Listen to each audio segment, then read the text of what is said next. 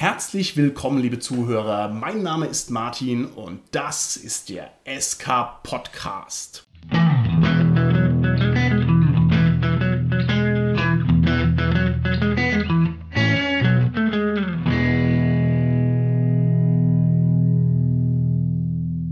Bei mir heute im Studio sind meine lieben Gäste, der Holger, der Carsten und der Dominik. Ja, hallo, der Holger hier. Hallo, hier ist der Carsten. Hi, hier ist der Dominik. Für die heutige Folge wagen wir uns raus auf die Schlachtfelder. Wir betreten die Felder der Ehre, gehen dorthin, wo es kracht und scheppert, und zwar mitten auf den Spieltisch. Wir werden in der heutigen Folge mal darüber reden, wie man die Konfliktsituation, die Kampfsituation am besten fürs Rollenspiel visualisiert oder vielleicht ein bisschen bodenständiger ausgedrückt. Wir werden heute ganz viel reden über Battle Mats und über Pöppel. So, und bevor wir da richtig an den Speck rangehen, muss ich die Frage stellen, die uns entweder zu Experten erhebt oder zu totalen Anfängern erniedrigt. Und zwar, lieber Cast, müsst ihr da jetzt euren Kopf hinhalten. Habt ihr eine Vergangenheit des Miniaturenbemalens, ja oder nein? Ich habe eine Vergangenheit des Miniaturspielens, aber ich habe die eigentlich immer unbemalt gespielt. Uh, Ui. ganz schlecht. Lieber Carsten, wie schaut es denn bei dir aus? ich laufe Gefahr, dasselbe zu sagen wie Holger, weil es gibt in der heutigen Zeit sehr schöne vorbemalte Miniaturen und da habe ich schon ganz viel gespielt, auch auf Turnieren. Also, ja gut, ich habe Battletech gespielt, die habe ich einfach nicht bemalt gehabt, die Mechs. Dann habe ich Mage Knight gespielt, da bin ich sogar auch mal deutscher Meister geworden und habe eine Reise auf die GenCon gewonnen. Auf die GenCon hast du eine Reise gewonnen, ist ja wunderbar. Ich glaube fast, man kann in der heutigen Zeit die Rollenspiel-Podcasts trennen, man kann sozusagen die Spreu vom Weizen trennen. Einmal in die Podcasts, die jemanden am Mikrofon sitzen haben, der schon mal an der GenCon war und in die ganzen anderen schäbigen Podcasts, die das noch vor sich haben. Carsten, Dankeschön, dass du uns da sozusagen bitte, die bitte. Krone mit aufsetzt. Ja. Aber jetzt muss ich schon nochmal nachfragen bei dir. Du bist mein persönlicher Universal-Super-Nerd. Was du nicht hast und kennst, das existiert nicht. Ja? Aber so wie Siegfried, der im Drachenblut gebadet hat, ein Lindenblatt zwischen den Schultern hat, wo er also doch eine verwundbare Stelle hat, habe ich jetzt bei dir herausgefunden, du hast noch niemals 2000 Punkte Warhammer-Männchen bemalt. Stimmt es wirklich? Ja, das stimmt. Ich will es vielleicht mal irgendwann mal uh. anfangen. Ich habe auch, ich habe einige Miniaturen, die ich bemalen könnte zu Hause, na, aber na, ich habe bis jetzt noch nicht die Zeit gehabt. Ich sammle die eher. Und wie gesagt, auch das letzte, was ich gespielt habe, war X-Wing mm, und selbst die sind ja bemalt, die Miniaturen. Lieber Carsten, das wird nie wieder möglich sein für dich, denn im Leben eines jungen Mannes gibt es nur eine gewisse Phase, so irgendwie vor der ersten Freundin und nach der Firmung oder sowas, wo man mal wirklich, also jeden Tag acht Stunden Zeit hat, um irgendwas anzupinseln. Und ich glaube, da bist du schon drüber hinaus. Das stimmt. Ich erinnere mich gerade, ich habe nämlich vor meiner Rollenspielkarriere mal so Miniaturen gebaut. So 1 zu 72, 1 zu, glaube ich, 35. Und die habe ich tatsächlich auch bemalt. Das Afrika-Chor. Also halt so Miniaturen. okay, gut, gut, okay. Ich würde sagen, Rettungswurf knapp geschafft.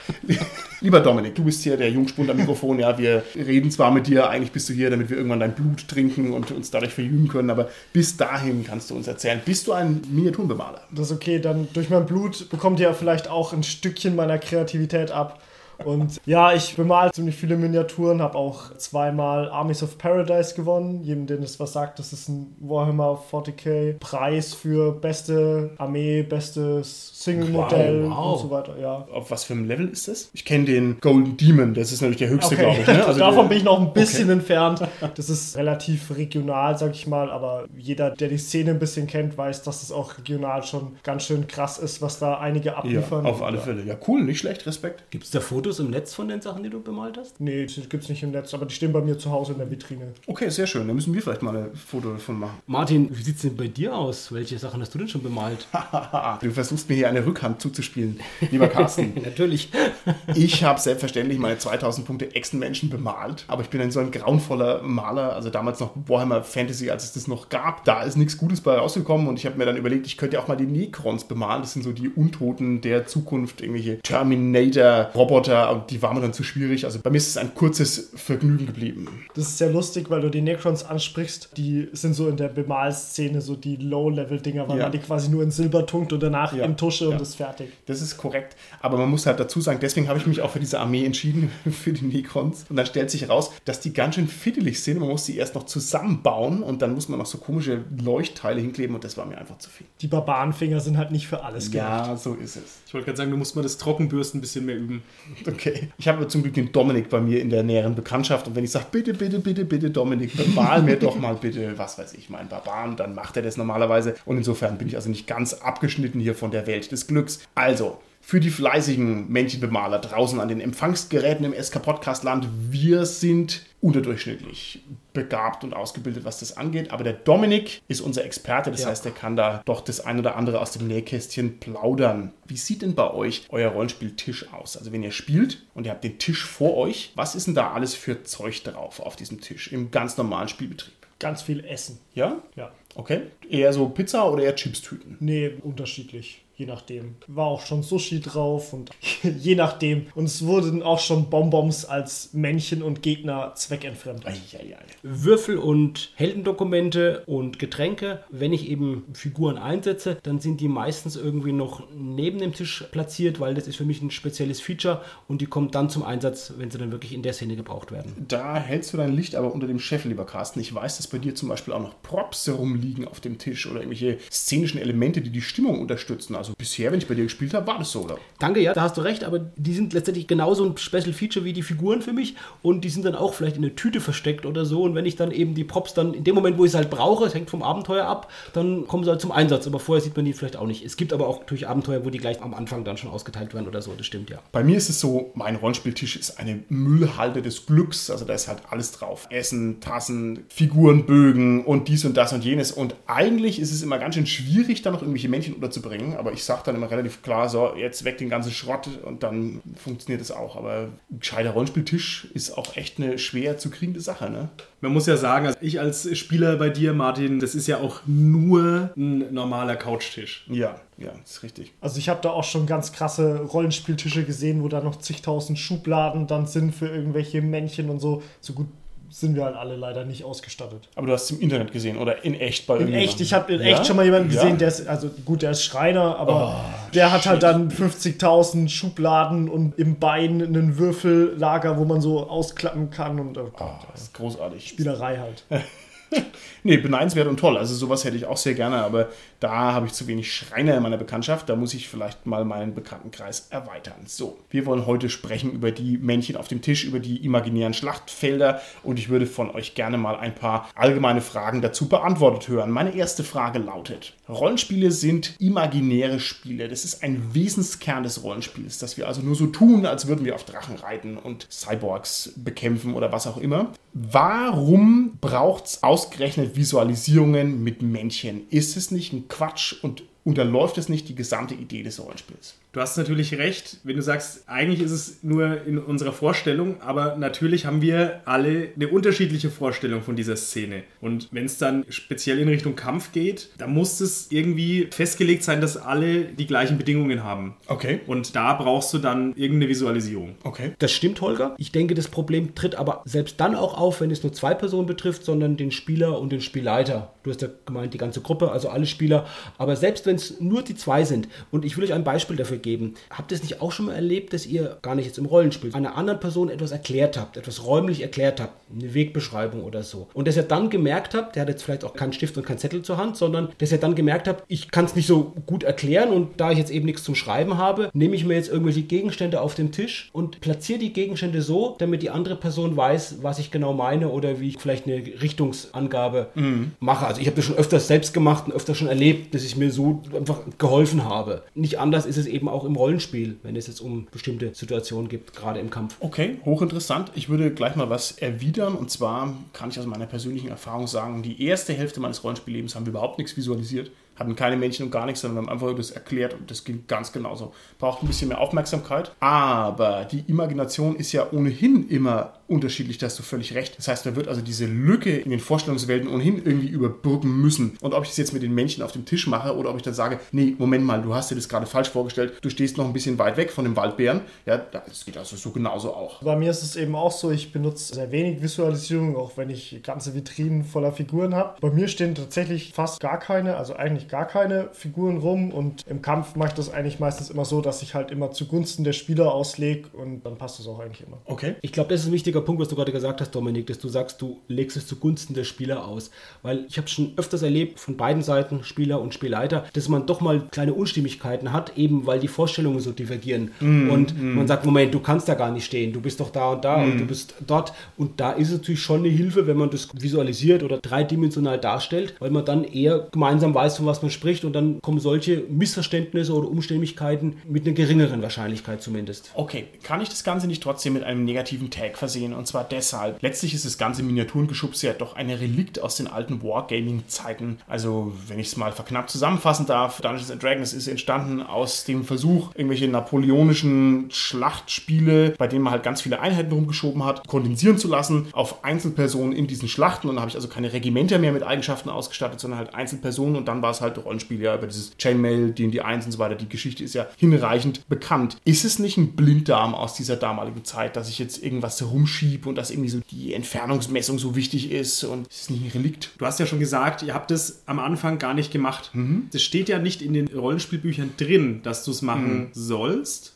sondern das ist ja wirklich nur ein Hilfsmittel. Also wenn du ohne klarkommst, ist es ja gut und schön. Also das kannst du ja auch machen. Natürlich kommt das irgendwie daher, aber man hat halt versucht, das nicht so arg reinfließen zu lassen. Also man hat es ja nicht in das Buch reingeschrieben, mm. sondern die Leute kannten das halt nicht anders, haben es halt trotzdem verwendet. Mm. Und in Deutschland kannte man das halt nicht. Es war nicht so bekannt zumindest. Und dann hat man sich halt damit beholfen, in Anführungsstrichen, dass man es einfach sich vorgestellt hat. Es ist auch eine kulturelle Sache und auch eine Sache vielleicht aus der Zeit vor dem Internet. Wenn man irgendwo auf dem Land angefangen hat, Rollenspiel zu spielen, da wusste man gar nicht, wie man irgendwas macht, sondern man hat sich das aus irgendwelchen Büchern angelesen. Und was das für Blüten schlägt, ist natürlich auch ganz verrückt. Okay, was würdet ihr denn zu der These sagen, dass die Visualisierung zwangsläufig hinter der Imagination zurückbleiben muss? Dass es sich also auch um eine Art Qualitätsverlust handelt, wenn ich ein Männchen auf den Tisch stelle. Ganz trivial gesagt, die Figur Oh, jetzt komme ich in die Bredouille mit dem Wortfigur, verdammt. Aber schön. Doch, doch, doch, doch. Könntest Charakter sagen. Ja, ja. Du könntest Charakter, ja. das Männchen auf dem Tisch, das meine Figur visualisiert, das muss ja zwangsläufig hinter dir zurückbleiben. Das heißt also, das hat nicht diese ideal gleiche Haarfarbe, nicht die gleiche Waffe in der Hand und so weiter und so fort. Ist das ein Problem? Also meine Figuren haben die richtigen Waffen, die richtigen Haarfarben und die richtige Kleidung, weil ich sie hinmodelliere.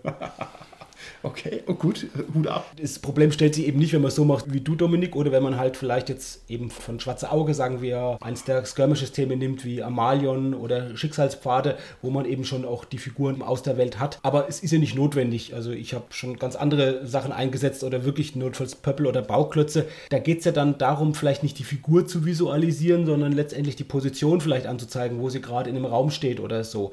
Klar ist es natürlich dann was anderes, so einen Bauklotz zu sehen, als seine schöne Vorstellung Vorstellung zu haben von der Figur, wie die aussieht. Ein wichtiger Punkt dabei ist bei mir, ich glaube, das ist, was für mich das Entscheidende dabei ist, ich führe dadurch ja auch einen Perspektivenwechsel durch, selbst bei den toll modellierten Figuren von Dominik. Ich sehe das aus einem anderen Blickwinkel, als wenn ich mir es vorstelle, als Spieler, wenn ich dieser Charakter bin in der Welt, aus der Ego-Perspektive stelle ich mir das vor, das sozusagen mm, zu mm, erleben. Mm. In dem Moment, wo ich aber als Spieler jetzt so eine Battle Map oder so sehe oder so eine aufgestellte Szene sehe, habe ich ja eher die Vogelperspektive und sehe das von eher einer strategischen Sicht von oben Mhm. Das ist eine Sicht, die ich als Spieler habe, die ich aber eigentlich als die Figur, die ich darstelle, nicht habe. Mhm. Und das, denke ich, muss man sich einfach nur bewusst sein, dass dadurch dieser Perspektivenwechsel eintritt. Und ich finde es elegant, dieses Problem so zu lösen, wenn ich tatsächlich vielleicht, sage ich mal, sage, ihr seid jetzt Feldherren in einem größeren Gefecht oder so, seid diejenigen wiederum, die diese Perspektive einnehmen und das von der Perspektive aus sehen. Ja? Mhm. Dann ist es eine ideale Lösung, die ist aber leider nicht möglich. Ja? Meistens bin ich halt im Prinzip in einer kleinen Kampfsituation oder so und muss dann einfach die Perspektive Perspektiven wechseln.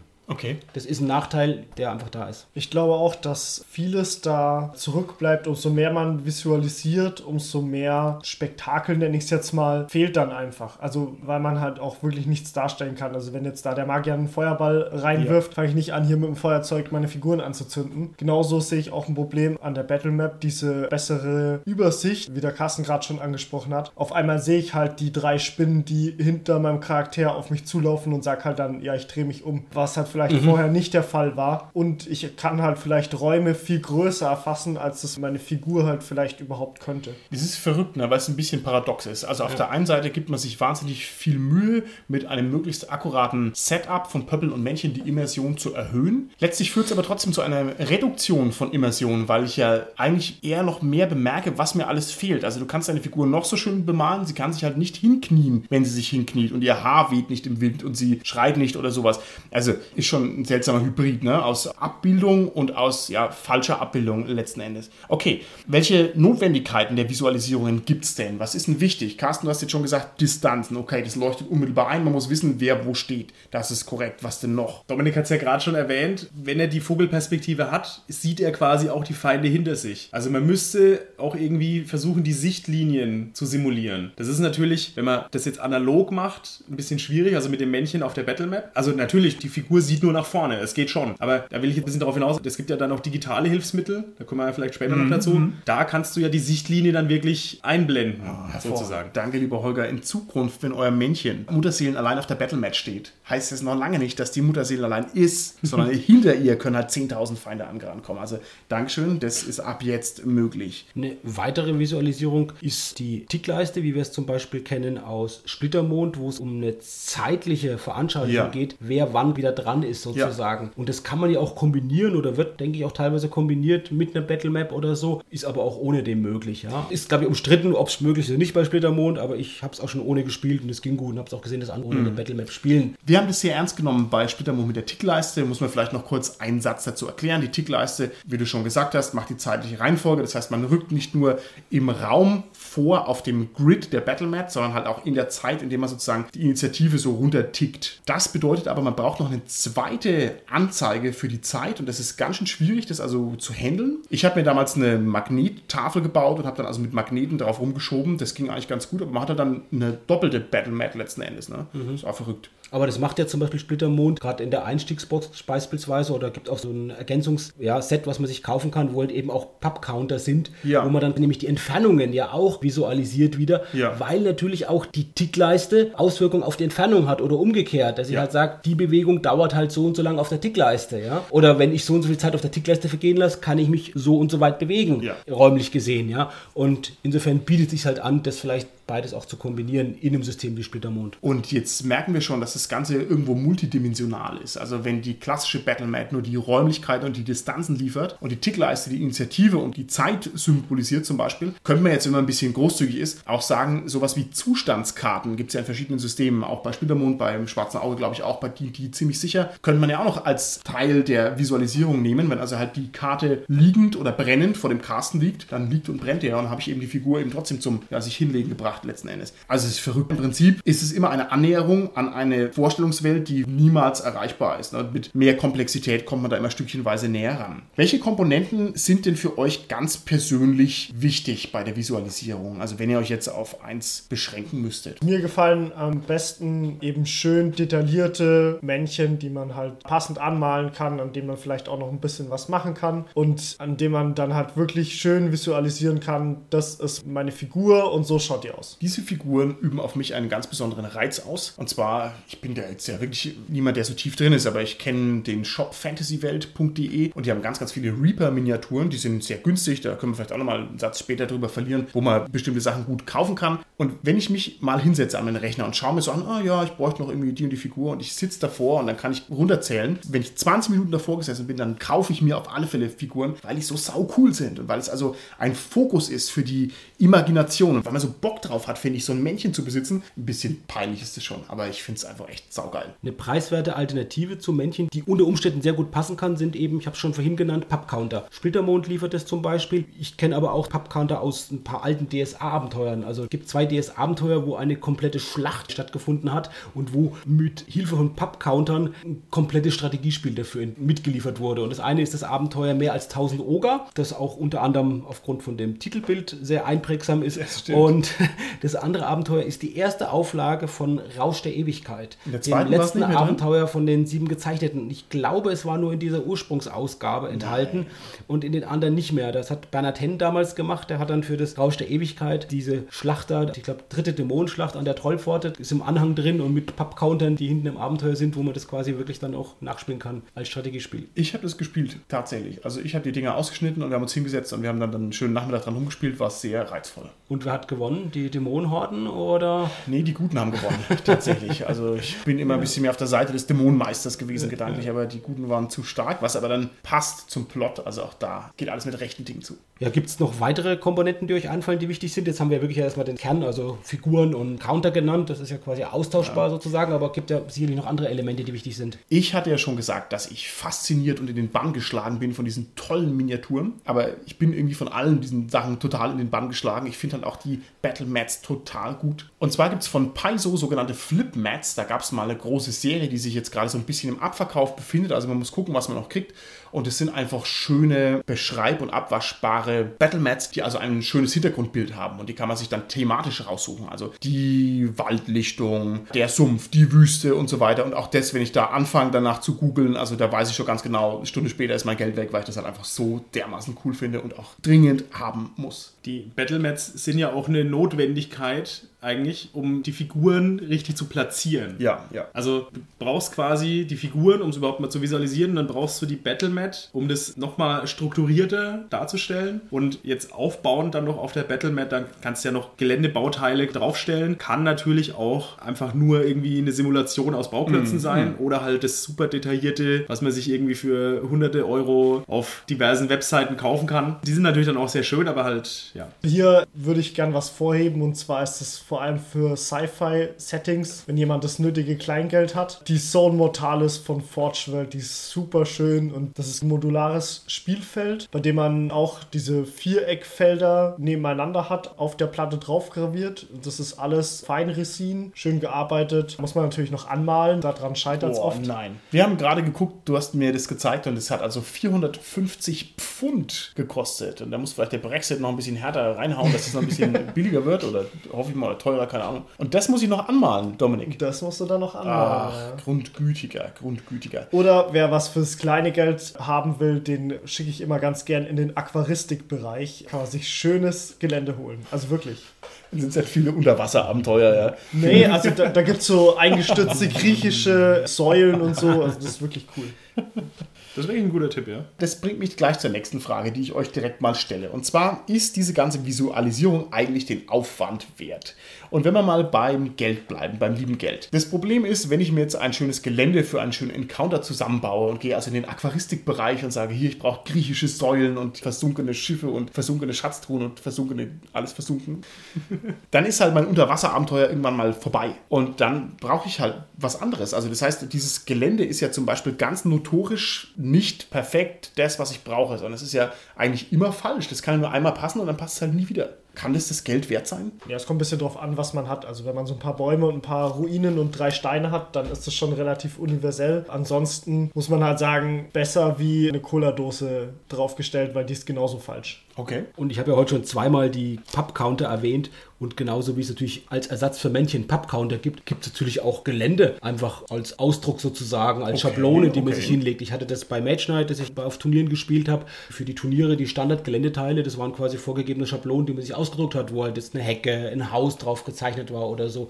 und die man sich einfach ausgedruckt auf Pappe vielleicht noch geklebt hat, man einfach auf den Spieltisch gelebt hat Okay. und genauso geht es ja auch im Rollenspiel. Die gibt es auch in 3D zum Zusammenstecken aus Pappe, wo man dann auch mehr etagig begehen kann und so. Macht es was her oder sieht es billig aus? Nee, das schaut echt gut aus. Ich habe letztens mal gesehen Plexiglas-Varianten davon und das hat mir dann schon sehr gut gefallen, muss ich sagen. Ich könnte jetzt nicht mehr benennen, wo es das genau gab, aber das waren dann Männchen, die aber keine Pappaufsteller waren, sondern eben Plexiglas-Aufsteller, die bedruckt waren. Also sie waren farbig und dadurch, dass man durch dieses Plexiglas durchgucken konnte, waren sie also am Rand auch scharf. Also die haben nicht so störend gewirkt wie diese Pappdinger. Das hat mir sehr gut gefallen. Okay, wenn ihr mir sagt, euch ist es das Geld wert, weil du gerade so abfällig über die Cola-Dose geredet hast, lieber Dominik, die ist natürlich billig. Ne? Wenn ich also hier den Magierturm mit einer Cola-Dose simuliere und nicht mit irgendwelchen ja, importierten Geländestücken, dann habe ich halt ein paar hundert Pfund gespart. Ne? Ist kein Argument für dich. Ja, doch, aber dann kann ich sie halt auch gleich weglassen. Okay, okay. Steile These. Man kann ja auch mit wenig Geld was machen. Wenn ich mir was Zweidimensionales ausdrucke und auf den Tisch lege, reicht es ja auch. Oder wenn ich halt, keine Ahnung, Lego-Klötzchen nehme oder so, um was darzustellen. Was ich tatsächlich nur mache, ist auch, ich kaufe manchmal auf Vorrat. Also ich schaue mir Sachen, die vielleicht doch mal günstig sind, die es irgendwo gibt oder so und überlege mir, ob es vielleicht mal Einsatzmöglichkeiten gibt, das im Abenteuer auch zu verwenden. Und dafür schaffe ich mir die dann an, wenn sie halt auch mal günstig sind oder so und habe die dann einfach dann für bestimmte Features mal da. Okay. Ich hätte gern dreimal Soul Mortalis auf Vorrat. Ja, wenn du ein extra großes Schlachtfeld darstellen willst, dann brauchst du das natürlich auch. Ne? Vielleicht noch ganz kurz. Ich will auch noch mal kurz zurück dazu, was wir eigentlich bezwecken damit. Das war ja dieses, wir müssen einen gemeinsamen Vorstellungsraum schaffen. Und das geht natürlich auch, wenn es nur Bauklötze und Würfel sind als Figuren. Ich meine, du brauchst ja nur die groben Rahmenbedingungen. Richtig. Und das kann sich ja jeder selber noch in der Vorstellung ausschmücken, aber dass zumindest so die Dimensionen festgelegt sind, wo du dich befindest und so weiter. Dass du dann jetzt im Dungeon bist mit den Flechten an den Wänden und es tropft überall und so weiter, das musst du dir halt vorstellen. Aber dass du dann weißt, okay, der Gang ist halt so lang, das ist wichtig. Okay. Aber reicht es da nicht auch einfach eine Skizze zu machen auf einem Blatt Papier? Ist das dann nicht das gleiche? Selbstverständlich. Ja gut, der Unterschied ist, wenn ich eine Skizze aufs Papier mache und dann veränderte Position nach einer Bewegung einzeichnen will, dann muss ich die halt immer wieder neu einzeichnen und dann wird es schnell unübersichtlich. Also es würde wahrscheinlich reichen für den Dungeon eine Skizze aufs Papier zu machen und dann müsste man halt irgendeinen Ersatz nehmen für einen Pappcounter und mit dem sich dann halt auf dieser Skizze bewegen. Ich bin aus diesem Bereich schon lange rausgewachsen, muss ich sagen. Ich kann mich nicht mehr daran erinnern, weil ich das letzte Mal ein Blatt Papier auf den Tisch gelegt habe und habe einen Kringel drauf gemalt und habe gesagt, das ist die Dungeon-Höhle. Macht ihr sowas noch? Also ist das für euch üblich oder nicht? Für mich ist das schon noch üblich. Ja? Ich merke halt immer, dass man, sobald man Figuren aufstellt, dann gehen halt alle in dieses Taktische über. Das heißt, dann geht es halt von diesem, oh, wir sitzen cool rum und stellen uns tolle Trolle vor, zu taktischen, oh, ich muss den jetzt fünf Schritte in den Rücken laufen und dann kann ich meinen Hieb von hinten machen. Und das weiß ich nicht, ob ich das manchmal wirklich will, wenn das gerade halt ein Troll ist, den ich persönlich hervorheben will und der vielleicht sogar noch eine Hintergrundgeschichte hat. Und sobald ich diese Figur auf den Tisch stelle, ist er halt nur noch EP. Ja, das ist richtig. Also das verändert auf alle Fälle ganz stark den Fokus. Und manchmal muss man auch ein bisschen eine Nutzenanalyse machen. Also es gibt ja ganz krasse Hightech-Lösungen für diese Visualisierungen. Ich habe schon Beamer-Varianten gesehen, die dann die Schlachtfelder runterbeamern und die mit dem Laptop bedient werden und so. Oder irgendwie was Whiteboards oder was ganz berühmt ist, ist, dass man irgendwie einen großen Fernsehbildschirm oder Monitor als Tisch nimmt, sodass ich dann immer genau drauf projizieren kann, was ich brauche. Ich weiß es nicht. Ich weiß es nicht. Das ist halt diese sehr, sehr kampfsimulationistische Art des Rollenspiels. Meine Welt ist es nicht. Ich finde es ganz großartig, wenn jemand so viel Liebe für sein Hobby hat, dass er das macht, das Geld reinsteckt und das Know-how reinsteckt. Ich glaube, der Nutzen ist da schon lange nicht mehr gegeben. Das Einzige, was ich cool fand, war, ich habe ja auch schon im Internet gespielt, also Drachenzwinge, sagt ja bestimmt vielen was. Da hat man sogar schon ein Interview. Gibt's, glaube ich, auch im sogar ein Interview. Edgar-Podcast, ja. Und da ist es zum Beispiel so, dass man auch mit zum Beispiel Roll20 arbeiten kann, wo man dann ja sogar den Fog of War, wie er ja im Spielbereich heißt, also alles, was nicht sichtbar ist, ist ausgeschwärzt, auch simulieren kann. Und das fand ich schon sehr ansprechend, weil man halt mit jedem Schritt weiter diese Karte erkundet hat. Das fand ich cool, aber das kann man halt meistens nur im virtuellen Bereich. Und wenn man sich dann wieder zusammen vor den Computer setzt, finde ich, hat das dann auch das Flair vom Tischrollenspiel verloren. Okay. Muss der Martin halt mal die Nebelmaschine anschmeißen, geht es. Ja, genau. Also ich würde sagen, Martin, solche aufwendigen Konstruktionen, wie du sie gerade ja beispielhaft genannt hast, die bereichern auf jeden Fall das Spiel. Es hängt eben halt davon ab, habe ich überhaupt Spaß und habe ich auch vielleicht das Geld dazu und auch die Zeit, das entsprechend einzurichten und vorzubereiten, erstmalig überhaupt diese ganze Technik anzuschaffen und so und dann auch für das Abenteuer, für das Szenario, für die Szene, wo es jetzt braucht, dann nochmal entsprechend zurechtzuschneiden. Ja. Und passt es mit der Art und Weise, wie wir, das hast du ja schon gesagt, gemeinsam spielen am Tisch und passt auch zu meiner Art, wie ich leite als Spielleiter. Und ich glaube, man kann es ja ein Stück weit passend machen, sollte aber auch eine gewisse Grundvoraussetzung gegeben sein. Für mich ist es so, ich bin jetzt nicht so der Basteltyp oder so, aber ich bin derjenige Spielleiter, der gerne was Neues ausprobiert und mal gerne Abwechslung schafft. Und insofern mache ich das hin und wieder immer mal wieder gerne, dass ich eben auch irgendwas visualisiere mit Figuren, mit Männchen, mit entsprechenden Bodenplänen, aber eben nicht standardmäßig. Ja. Und wie du es ja gesagt hast am Anfang, ich setze auch gerne Props ein und da dann wir durch die Props oftmals Szenen live spielen, fällt mir gerade ein, ist ist es ja letztendlich auch nichts anderes. Das ist ja auch wieder eine Visualisierung, wo stehen wir, wer macht was, auch wenn ich natürlich nicht die Figur bin, wenn ich jetzt selbst kurz eine Szene spiele und irgendwie auf einen zugehe oder so, ja. Aber ich bin mit meinen normalen Klamotten vielleicht sogar noch am Tisch gerade, ja, und nicht jetzt gewandelt wie die Spielfigur. Aber trotzdem visualisiere ich ja dadurch jetzt die Szene. Wo sind meine Arme gerade? Wie weit bin ich an der Figur dran oder so? Ist letztendlich nichts anderes. Es ist einfach verschiedene Formen, wie ich sowas darstellen kann. Vielleicht ist es eine grundsätzlich gute Herangehensweise, wenn man einfach sich der Wertigkeit seiner Visualisierungen bewusst wird und mal auch einfach festlegt, was einem wichtig ist. Es ist zum Beispiel ein ganz großer Spaß, seine eigene persönliche Figur, also keine Ahnung, seinen Helden oder was, wenn man den sich schön bemalt hat und man hat den am Tisch stehen, weiß, okay, das ist jetzt mein Männchen und dafür habe ich auch richtig, was weiß ich, einen Zehner bezahlt und hat mir jemand aufwendig anbemalt und sowas. Das ist schon sehr schön. Und ich finde, das ist in Ordnung, wenn dieser tolle Held dann halt in einem Umfeld aus Bauklötzen rumrennt oder sowas oder auf einer falschen Battle-Match steht oder so. Ich denke, wenn man so rangeht und sagt, hier, das ist mir wichtig und das ist mir unwichtig, dann kommt man auch ganz schön weit. Oder wenn jetzt hier der Carsten aus seinem Prop-Fundus hier den großen Magierturm rauszieht und haut ihn auf die Battle-Mat, weil es eben ein wichtiger Fokuspunkt ist in der Geschichte, dann ist es das sicherlich auch wert. Ne? Ich glaube, man kann es auch übertreiben. Ich glaube, wenn man also seine NSCs anfängt zu bemalen, dann malt man sehr viel mehr, als man spielt und da muss man vor allem an dem Malen Spaß haben, aber wirklich bringen tut es das dann nicht mehr. Es soll auch Erfinder von Rollenspielen gegeben haben, in Deutschland sehr erfolgreichen großen Rollenspielen, die selbst auch große Figurenfans und Figurenbemaler gewesen waren, als sie noch gelebt haben. Okay, okay, okay, alles klar. Da wenn es jetzt ein Interview dazu gäbe mit Zeitzeugen, das wäre natürlich auch toll. Dann würde ich gerne mal ein bisschen in die Praxis reingehen und ein paar Probleme beim Einsatz der Visualisierungen der Männchen und der Geländestücke ansprechen und ihr sagt mir, wie man damit am besten umgeht. Ein Klassiker ist das Problem, dass die Männchen auf dem Tisch den Tisch restlos anfüllen. Also wenn vorher in der Mitte noch ein bisschen Platz war zum Würfeln, dann stehen da jetzt Männchen. Das ist eine komplexe Schlachtszene und jetzt kann ich nicht mehr würfeln. Was mache ich jetzt? Ein echtes Problem. Richtig. Dominik hat ja schon erwähnt, diese Spezialtische, die es auch kommerziell gibt, wo natürlich dieser Tisch schon dafür Vorkehrungen getroffen hat, durch irgendwelche ausziehbaren Extraplatten oder so. Die werden natürlich, sage ich mal, eher die wenigsten von uns haben. Eine Möglichkeit ist mit Beitischen zu arbeiten, dass man beispielsweise sagt, man macht irgendwie noch kleine Beitischchen, wo man die Getränke und die Würfel vielleicht und die anderen Sachen, die man jetzt nicht braucht, draufstellt und die Figuren halt und die Babble Map dann auf den Haupttisch beispielsweise stellt. Okay. Als erfahrener Rollenspieler hat man natürlich eine Würfelschale. Würfelschalen sind sehr schön. Sie wären dann unpraktisch, wenn jeder eine dabei hat, weil dann ist es nochmal ein großer Flächenverbrauch. Man kann den Platzbedarf fürs Würfeln ein bisschen reduzieren, indem man sagt, einer würfelt am Tisch und nicht alle. Das heißt, ich sage dann hier hin, würfel mal bitte 2W6, 1W8 und dann macht es nur einer. Dann reicht ihm sozusagen so ein kleines Würfeleckchen. Da kann man viel Platz sparen. Oder macht die Zwischenlösung, die du jetzt gerade schon angedeutet hast, sage ich mal. Das habe ich auch kürzlich erst erlebt auf einer Convention, dass der Spielleiter gesagt hat, hier ist die Würfelschale und da wird reingewürfelt und nur da. Und was außen gewürfelt wird, zählt nicht, nur in diese Würfelschale rein. Okay, nicht schlecht. Was mache ich mit einem schnell schwankenden Fokus, mit meiner Visualisierung, mit meinem Geländeaufbau, mit meinen Männchen? Also das heißt, ich bin jetzt hier bei Encounter 1 im Wald, dann ist eine Reise, dann ist Encounter 2 an der Brücke, dann wieder eine Reise, dann Encounter 3 beim alten Bauernhof. So, und ich habe also immer reinzoomen, rauszoomen, reinzoomen, rauszoomen, reinzoomen. Wie gehe ich damit um? Also mit dem Rein- und Rauszoomen hat man dann bei dem Rauszoomen vielleicht sogar ein bisschen Zeit umzubauen, während man weiterspielen kann. Also solange diese Reisezeit halt vielleicht nicht visualisiert wird durch die Figuren. Aber was ich ein viel größeres Problem sehe, ist, wenn man zwei Encounter hat, die mehr oder weniger gleichzeitig stattfinden, aber wo ein gewisser räumliche Entfernung dazwischen ist. Also dass man zwei Schlachtfelder gleichzeitig abbilden müsste. Das heißt jetzt in dem Fall, was du gemeint hast, Dominik, die Heldengruppe wäre getrennt. Zum Beispiel, ja. Das kann doch gar nicht passieren. Das kann gar nicht passieren, Dominik. Die Heldengruppe trennt sich nicht. Doch.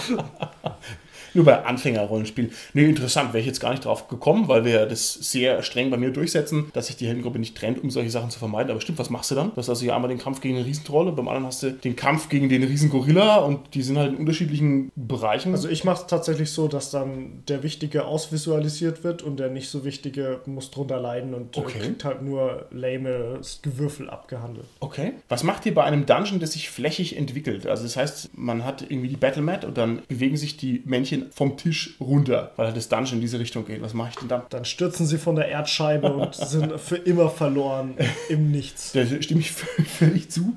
Aber das ist ein echtes Problem, vor allem wenn der Tischplatz knapp ist und ich muss jetzt in irgendeine Richtung mich bewegen. Was mache ich dann? Wenn wir den Fokus wieder in die Mitte des Tisches rücken, ist doch auch total clunky. Bei dem Problem würde ich annehmen, dass da ein Fehler in der Vorbereitung gemacht wurde, weil wenn ich den Dungeon entsprechend aufbaue, dann fällt er halt nicht den Tisch runter, weil dann sind halt da überall Wände und da, wo es halt weitergeht, ist halt noch der Tisch quasi oder so, ja. Mhm. Wenn es natürlich so ist, ich glaube, Martin, was natürlich sein kann, dass der so groß ist und so verzweigt ist, dass er halt nicht mehr auf den Tisch geht. Und dann muss ich es halt auch schon vorplanen und muss vielleicht sagen, ich baue dann ein Teil ab, wo sie jetzt nicht mehr sind und baue dann irgendwo wieder ein Teil hin und verschiebe halt den Mittelteil, wo okay. sie gerade sind oder so, ja. Anders geht es, glaube ich, nicht. Okay. Es ist auch nicht immer der Tisch der limitierende Faktor. Ja. Manchmal ist auch die Battlemat selber einfach zu klein. Ich habe sehr lange darunter gelitten unter diesem Problem, ne, unter diesen kleinen Battlemats, bis ich auf Battlemat Tischtücher gestoßen bin und zwar jüngst erst auf der RPC. Also ich muss sagen, das hat mich schon ganz schön umgehauen. Ich weiß nicht, ob das bekannt ist, deswegen möchte ich es mal ein bisschen ausführlicher erklären. Es gibt Tischtücher aus Kunststoff, die die nötige Größe haben, um einen richtig ordentlichen großen Wohnzimmertisch, sage ich mal, zu bedecken. Und bis auf einen ja 10 cm breiten Rand außenrum, der ein bisschen das Design unterstützt, sind die komplett mit einem Raster belegt. Und nicht nur das, sondern die haben auch noch eine entsprechende Gestaltung. Also ich habe hier zum Beispiel jetzt gerade eins in der Hand. Da ist das ganze Tischtuch mit Dungeon-Tiles, also sozusagen mit Fliesen ausgemalt. Mhm. Und ich finde, das sieht super schnuckelig aus. Und da habe ich also dann echt beliebig viel Platz. Da kann ich bis auf den hintersten Winkel meines Tischs kann ich mich da fortbewegen. Das ist ja jetzt nicht, wie man sich aus deiner Beschreibung vielleicht vorstellen könnte, so PVC, sondern das ist schon gewebter Stoff, da jetzt die Frage vielleicht, wie malst du denn da drauf? Das ist eine sehr gute Frage. Und zwar muss man da mit Schneiderkreide drauf malen, wie mir die Jungs von Smirking Dragon am Stand von der RPC erklärt haben. Man hat sozusagen eine spezielle Kreidesorte, mit der auch offensichtlich echte Textilarbeiter ihre Notizen auf Stoff drauf machen. Und die lässt sich dann einfach mit einem Fingerwischen wieder wegwischen. Also die hat eine schöne Art der Haftung, sodass sie nicht sofort von selber sich wieder löscht, sondern nur halt bei bewusstem dran reiben geht es wieder weg. Also das ist eine ziemlich coole Sache. Wobei man ja, glaube ich, gar nicht drauf malen muss oder so. Man kann das ja auch kombinieren eben, ja, diese riesige Battle Map mit Figuren, die man drauf platziert. Ja. ja. Aber es ist halt, finde ich, auch ein schönes Feature zu sagen, okay, ich kann mit der Kreide noch flexibel was draufmalen oder ja. so, kann noch was ergänzen, ja. Das Ganze wird auch noch unterstützt durch die Gestaltung. Ich habe, wie gesagt, gerade schon erwähnt, dass ich jetzt hier eine habe mit solchen Dungeon-Fliesen. Es gibt auch noch eine Variante, die ist ein großer Wald, also die versucht sozusagen diese Rasterung ein bisschen aufzulösen mhm. visuell. Das ist auch sehr schön, weil es dann nicht so dominant im Vordergrund steht. Und es gibt noch eine weitere Variante, die hat so eine mittelalterliche Stadt aufgedruckt, also wo ganz viel so Mauern und Straßen drin sind. Das schränkt natürlich ein bisschen ein, weil man dann eine Stadt vorgegeben hat. Auf der anderen Seite ist die Fläche so groß, dass ich mir auch einfach ein beliebiges Stück rauspicken kann und sagen, okay, ich nehme jetzt hier mal diese zwei Häuser und die passen jetzt gerade für mein Setup. Also es ist schon sehr ausgefuchst. Ich kenne solche ähnlichen Matten aus dem Tabletop-Bereich, die sind dann aufgebaut wie so ein Mauspad, aber die wären mir jetzt zu schade, um sie auf einen normalen Tisch zu legen. Die kann man halt ganz schlecht nur waschen. Mhm. Aber ich glaube, mit denen, so wie ich die sehe, die kann man ganz gut auch waschen. Die sind richtig waschbar und die sind vor allem auch robust. Also man kann auch den Fingernageltest machen. Ich habe mich das auch mal getraut und mal richtig drüber gekratzt. Also die gehen auch nicht kaputt. Ich habe schon tatsächlich mal damit gespielt, ohne zu wissen, dass es jetzt genau dieses Produkt ist. Und zwar war das bei Michael Jägers, einer unserer Podcast-Kollegen, der hat mir das mal gezeigt. Ich war also auch beim Erstkontakt schon ganz begeistert und jetzt, wo ich also nochmal gesehen habe, dass es da mehrere Varianten davon gibt, das ist einfach ein tolles Ding. Was ich eine ganz praktische Idee dabei finde, ist, dass es halt eben nicht nur eine Battle Map ist, sondern dass es auch wirklich ein Tischtuch ist. Das heißt, das kann ich als Tischtuch verwenden in jeglicher Form, dass ich einfach als Dekoration, als Schutz für den Tisch, ja, und einfach den habe und als Feature unter anderem als Battle Map auch verwenden kann. Genau, also wenn man die Hochzeitsgäste einlädt, man braucht nicht mal eine andere Tischdecke auflegen. Ja, das passt. Genau. genau. Für die Nerd-Hochzeit allemal. kann man vielleicht gleich die Red Wedding nachspielen. okay, alles klar. Sehr abwaschbar. Es gibt noch eine Variante, ähm, der Visualisierung. Und zwar sind es die sogenannten Dungeon Tiles. Das heißt, dass ich also keine Fläche habe, keine Matte oder keine Tischdecke, sondern einzelne Geländestücke. Da hat gerade D&D was Schönes produziert, D&D 5. Da gibt es schöne große Boxen, die also randvoll sind mit, ja, mit einfach mit Einzelstücken. Und dann lege ich sozusagen meine Dungeon-Räume aneinander oder lege meine Waldstücke aneinander. Das ist also auch sehr schnuckelig. Habt ihr sowas schon mal im echten Spiel getestet? Weil ich muss sagen, habe ich noch nicht. Ich bin also so ein Mattenbenutzer. Ja, ich muss sagen, ich habe das Spielbrett von Hero Quest benutzt, was natürlich sehr ikonisch ist. Viele hatten das ja auch schon mal in der Hand. Die sind zwar nicht modular, so wie man sich das vorstellt, aber man kann dann die einzelnen Türen verschieben. Stimmt, es wird modular, weil man die Türen in die Wände reinsetzt. Genau, das ist eine gute Idee. Ganz konkret zu den Dungeon-Teils, wo du gefragt hast, Martin, da habe ich, glaube ich, von, das war aber noch eine frühere Edition, entweder D&D 3 oder ich glaube wahrscheinlich war sogar 4, habe ich mir ein paar Dungeon-Teils mal besorgt und die habe ich einer Freundin ausgeliehen aus meiner Runde. Die hat da wirklich tolle, tolle verschiedene ja, Szenen, Dungeons aufgebaut auch gehabt, wo wir mitgespielt haben. Ich habe selbst für ein spezifisches Abenteuer verwendet, wo die Figuren in einem Labyrinth sind. Das Labyrinth hat relativ ähnliche Räume gehabt, die von der Form her ähnlich waren, aber die von der Innenausstattung verschieden waren. Mhm. Und da habe ich immer wieder da neue Räume aufgebaut und habe halt immer die Innenausstattung variiert mit dem, was war. Ne? Der war zwar mhm. immer gleich sozusagen, aber die Innenausstattung hat variiert und die hat auch eine Bedeutung gehabt und war auch wichtig, hat auch ein bisschen damit zu tun gehabt, wie sie wieder aus diesem Labyrinth rauskommen, weil da eine Systematik drin war, die sie erkennen mussten. Dafür hat sich das super gut geeignet. Was da so ein bisschen die Gefahr ist, ist, man muss das natürlich auch wieder vorplanen, mm. den Dungeon mm. so ein bisschen. Weil man kennt es vielleicht, also das ist so ein ziemlich bekanntes Beispiel aus dem Brettspielbereich ist Zombies, wo man ja auch das Spielfeld modular aufbaut, also wo man das dann so aneinander legt und irgendwann, naja, man manövriert sich teilweise dann halt in Sackgassen. Also man kann dann halt das doch nicht mehr hinlegen an die Stelle, wo man es eigentlich gerne möchte, weil da ist halt gerade keine andere Straße, die es verbindet und so weiter. Also da gibt es natürlich Regeln, wie man es legen muss. Und beim Dungeon, bei den Dungeon Tiles, der Spieler, da muss sich vorher ein bisschen Gedanken machen, wie er den legen will. Dann geht es vielleicht. Also auch bei den Game Mastery Flip Mats, von denen ich vorhin schon ein bisschen hier geschwärmt habe, da gab es auch so richtige Tile Packs noch dazu, dass ich also quasi auf die Battle Mat nochmal einzelne Flächen drauflege. Mir war es in letzter Konsequenz immer ein bisschen zu teuer, aber geil finde ich das schon. Also muss ich schon sagen. Also wenn es dann heißt irgendwie Tile Pack, Altäre und Monolithen und dann kriegst du halt hier mal 20 Altäre und die kannst halt in deinen Wald reinlegen, das ist halt schon cool. Und vor allem auch wenn es vom Design so ein bisschen harmoniert und einfach gut aussieht. Ich weiß nicht, vielleicht haben unsere Hörer da Erfahrungen damit gemacht und möchten es uns in die Kommentare reinschreiben, was sich da empfiehlt. Also ich kann nur von einem distanzierten Blick auf die Box drauf sagen, dieses Speckler mit den D&D 5 Sachen, das ist schon ein Wort. Also das sind schon mächtige Boxen, wo also auch echt viel Zeug drin ist. Mal gucken, ob wir in der Folge noch eine verlosen können, aber das ist schon auf alle Fälle sehenswert. Jetzt nochmal ganz tief in die Praxis rein. Wo kriegt man denn jetzt eigentlich gute Figuren her? Wenn ich sage, okay, ich möchte mein Spiel bereichern mit ordentlichen Männchen, woher nehme ich diese Männchen? Wie wir schon gesagt haben, im Prinzip ist ja alles möglich. Und ich kann halt immer gucken, was passt gerade, was habe ich gerade da, was sehe ich. Ich kaufe mir, habe ich vorhin schon gesagt, Sachen auf Vorrat. Zum Beispiel habe ich mir schon für ein Cthulhu Invictus, das im alten Rom spielt, von einem Tabletop-Spiel, das heißt Arcan Legions, ein paar Packs gekauft, weil die einfach günstig waren. Die sind schon vorbemalt, auch so in der Römerzeitfiguren, damit ich die da einsetzen kann.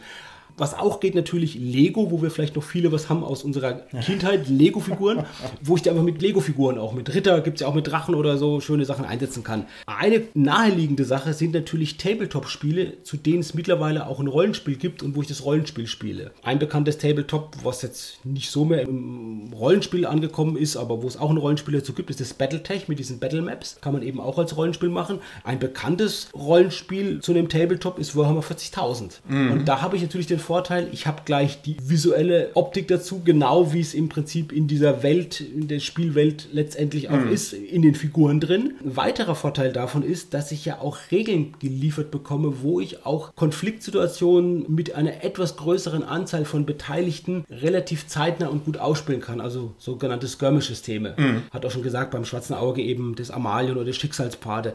Da ist halt der Vorteil, wo ich dann vielleicht schon sage, ich verlasse die normale Regelwelt, die ich jetzt im Rollenspiel habe oder so und nehme eine Kurzform davon und nehme halt auch das Regelwerk aus diesem Tabletop-Spielen. Und übrigens für die Lego-Männchen gibt es auch ein Regelwerk, das heißt, glaube ich, man könnte mal gucken, aber das heißt Brick Wars. Also gibt auch ein Regelwerk, wo man letztendlich auch für diese Lego-Figuren letztendlich da Schlachten spielen kann. Ich hoffe, lieber Dominik, du bist snob genug, dass du also hier die Figuren von der Battlemat fegen würdest, wenn ich dir mit Lego-Männchen ankäme. Auf jeden Fall, außer du hast sie selbst handbemalt, dann hättest du wieder meinen tiefen Respekt. Ich hatte als Kind einen Hund und der Hund hat die Lego-Männchen zerbissen. Zählen die dann als bespielt und aufgewertet und vernarbt oder sind die einfach nur kaputt? Nee, weil wenn man seinen Hund an seine Figuren ranlässt, dann könnte man eigentlich weggesperrt. okay, okay, gut. Hauptsache dem Hund geht's gut. Okay, dann würde ich vielleicht zum Ausklang aus der Folge euch noch eine Frage stellen. Und zwar würde ich gerne wissen, was glaubt ihr denn, was die Zukunft bringt, was diese Männchen angeht? Ich finde nämlich, dass sich da einiges getan hat. Ganz früher gab es nur Hero Quest und ich habe die Männchen immer noch, die sind geil, aber es gab keine anderen Sachen. Dann gab es so hier so diese Entwicklung über die Warhammer-Sachen, dass also die Tabletop-Spiele einfach ein bisschen mehr in die Breite gegangen sind. Mittlerweile haben wir so viele Kickstarter-Angebote mit Männchen und so viele Brettspiele, die voller schöner Figuren sind.